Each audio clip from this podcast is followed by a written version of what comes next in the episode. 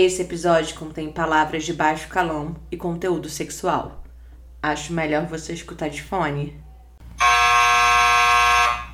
Tudo o que eu queria dizer antes de morrer é um podcast de ficção em formato de cartas.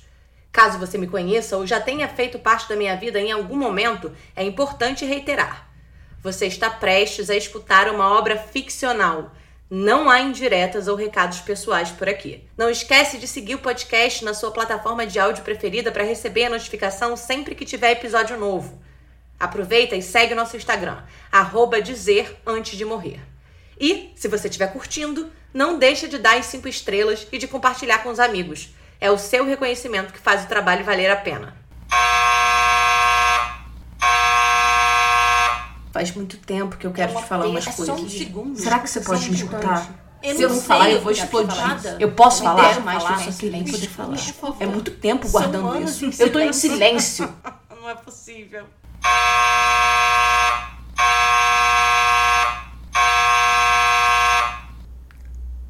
Oi.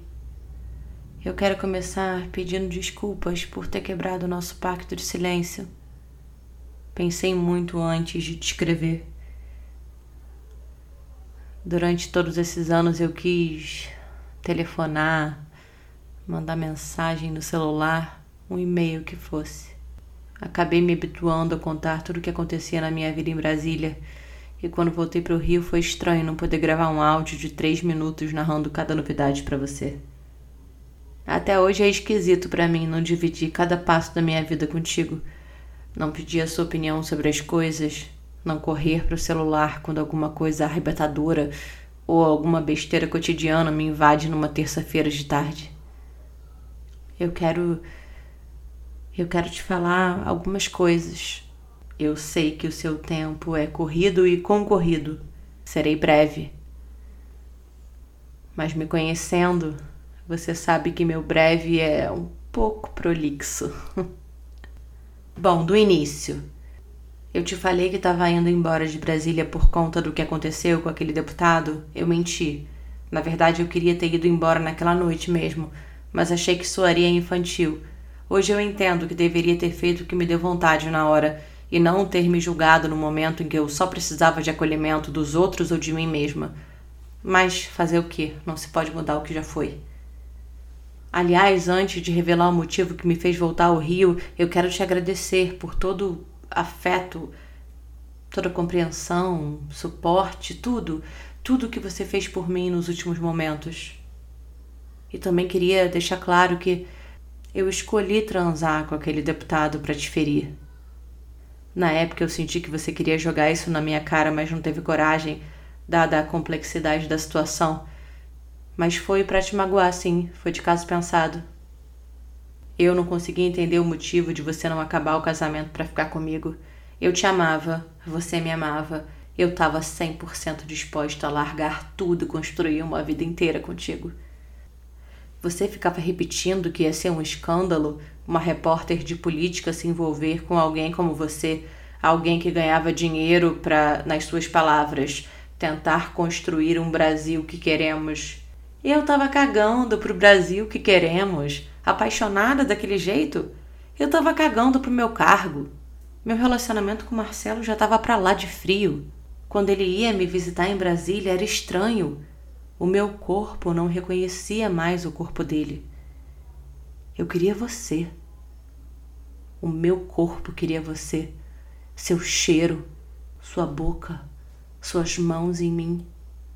Estar contigo era sentir minha alma em brasa, meu corpo pegando fogo o tempo inteiro, dormente, vivo.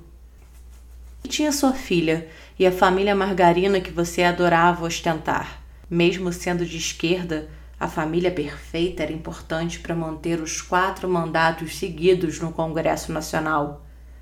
E eu não tinha ideia do que era ter um filho até então. Não conseguia entender por que não assumir a nossa relação. Pais se separam. Eu tinha crescido órfão.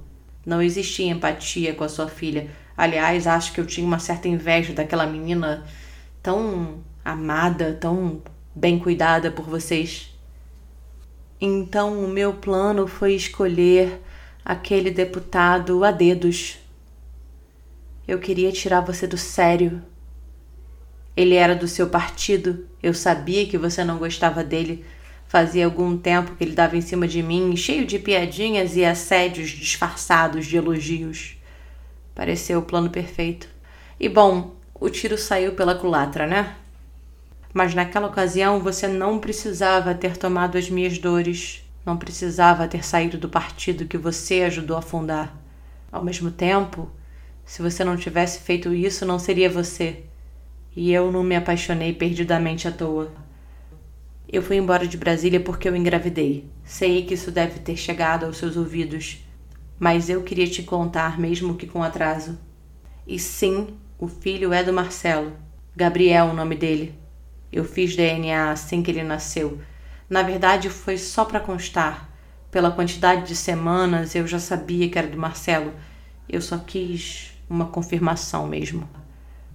Num primeiro momento, eu quis tirar. Minha carreira estava em ascensão, eu adorava Brasília, o frisson do dia a dia, os furos escabrosos, a perversidade dessa gente que tem o país nas mãos. Eu vibrava com aquela podridão. E tinha o mestrado que eu levava aos trancos e barrancos e ainda assim gostava demais. Só que o Marcelo foi me encontrar e falou que se era para ele ser pai, tinha que ser comigo.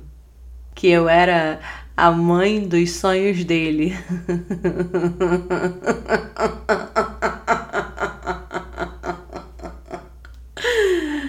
Eu devia ter entendido ali que o casamento tinha acabado. A mãe dos sonhos dele, meu Deus. Tirei uma semana de férias, voltei para o Rio e, para minha surpresa, senti um alívio enorme de estar longe. Nunca pensei que pudesse ficar feliz em me afastar de você, ou da Praça dos Três Poderes, ou do meu apartamentinho pago pelo jornal. A sensação era de paz, eu acho. De não precisar cruzar com aquele deputado nos corredores do Congresso. Paz de não ficar o tempo todo contando os minutos para você chegar lá em casa e depois tentar fazer o tempo não passar, porque às oito você tinha que voltar para o seu apartamento para jantar com a família e eu ficava ali sem fome, sozinha, com inveja da sua esposa. Olha, o santo dela deve ser forte, porque o que eu desejei de mal a ela, que a minha feminista de plantão nunca descubra, viu? Eu já tô me alongando. Como sempre, eu não quero que o meu momento com você acabe, mesmo que seja só em uma carta, sempre fazendo de tudo para que os nossos segundos se prolonguem em minutos e os minutos acabem virando horas. O que eu queria te contar é que eu voltei para o Rio, fui morar no apartamento de frente à praia, que era herança da família do Marcelo, tive meu filho e nada daquilo fazia sentido para mim. Então um dia eu decidi ir embora. Isso também deve ter chegado aos seus ouvidos. E uma das coisas que eu quero te falar agora é que eu te entendo. Hoje eu entendo você não ter topado me assumir. Fosse pela sua filha, porque o Gabriel me faz olhar o mundo de outra maneira. E se tem uma coisa da qual eu me arrependo é de não ter podido acompanhar o crescimento dele de perto. E eu entendo também a questão do cargo. Para você não era só um emprego, para mim era. Aquilo era seu propósito, sua vida. Hoje que eu escrevo peças infantis e estou cortando um dobrado para criar um espetáculo adulto baseado na minha história, hoje eu não renunciaria meu trabalho por pessoa nenhuma. Isso aqui é meu propósito, minha vida. Desculpa se não pude te entender na época. Mas ainda assim não é por isso que eu estou escrevendo. O que eu quero te falar, Beatriz, é que eu tô encantada por um cara aqui nessa cidade em que eu resolvi recomeçar. Só que eu não consigo me apaixonar por ele porque eu ainda sou apaixonada por você.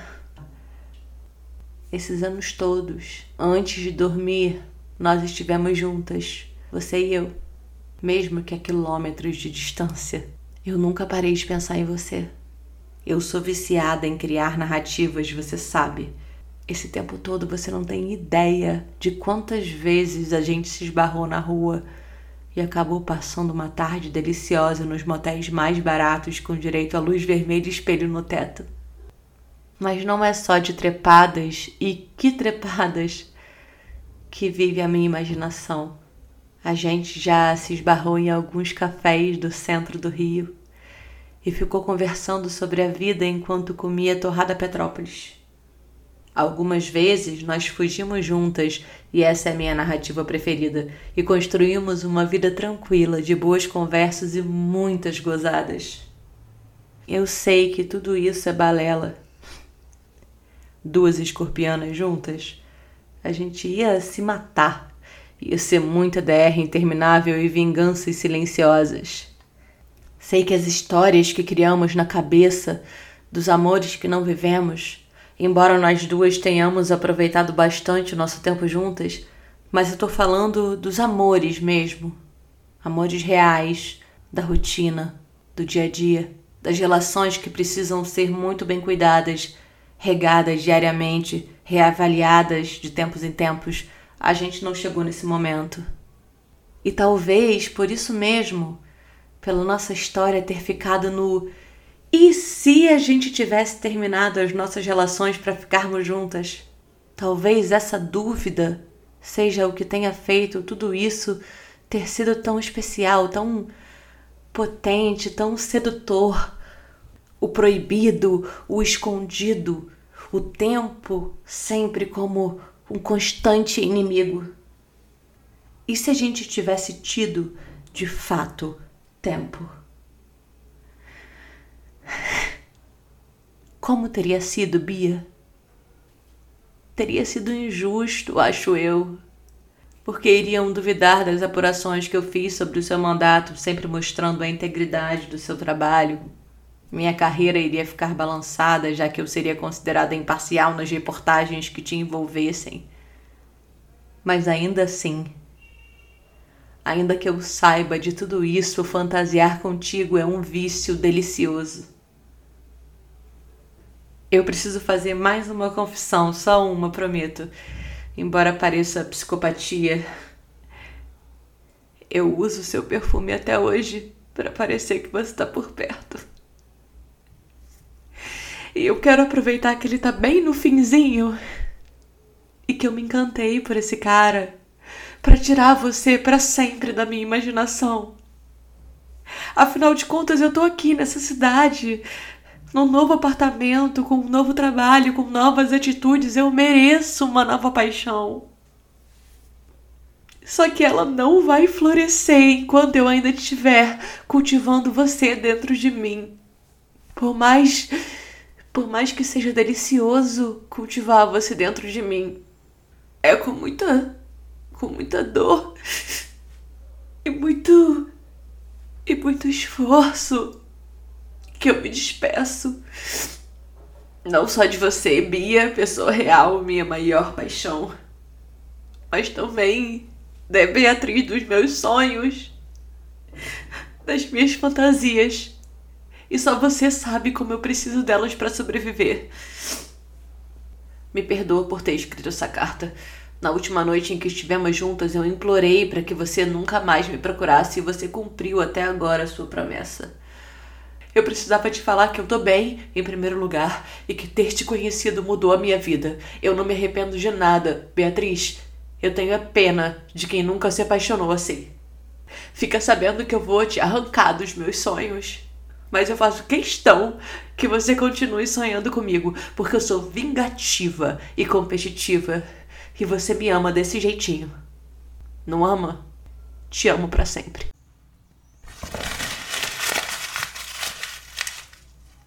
Tudo o que eu queria dizer antes de morrer é uma realização de Três Marias Criações Artísticas. Texto, interpretação e produção, Helena ARS. O meu eterno agradecimento a você que nos escutou até aqui. Nos encontramos em breve. Um beijo!